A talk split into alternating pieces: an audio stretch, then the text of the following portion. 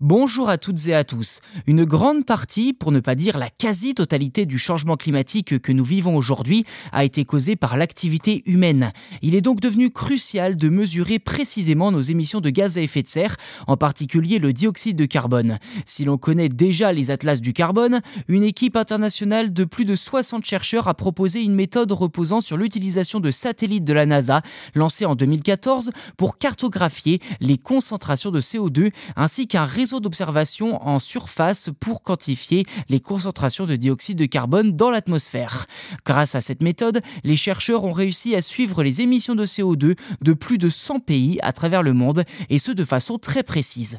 Encore aujourd'hui, les méthodes classiques reposent en effet sur l'estimation de la quantité de CO2 émise par chaque secteur d'une économie, telle que les transports ou l'agriculture. Cependant, ces inventaires euh, climatiques, hein, ces atlas du carbone, nécessitent des ressources importantes, une expertise et une connaissance précise des activités pertinentes.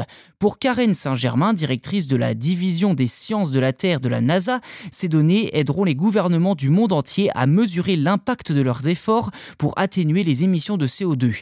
Ainsi, la méthode proposée est indépendante et pourrait être particulièrement utile pour les pays en manque de données.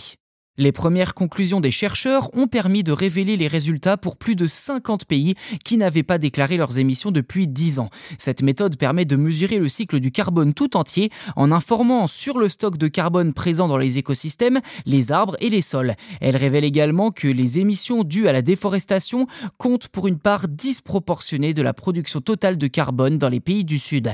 La méthode permet de traquer toutes les évolutions dans le bilan carbone, y compris les évolutions naturelles comme les de forêt. Les scientifiques annoncent que leurs résultats pourront être affinés grâce aux données fournies par le satellite de la NASA à l'avenir et d'autres sites d'observation de surface, sans oublier les futures missions internationales dédiées à la cartographie des concentrations de CO2 dans le monde.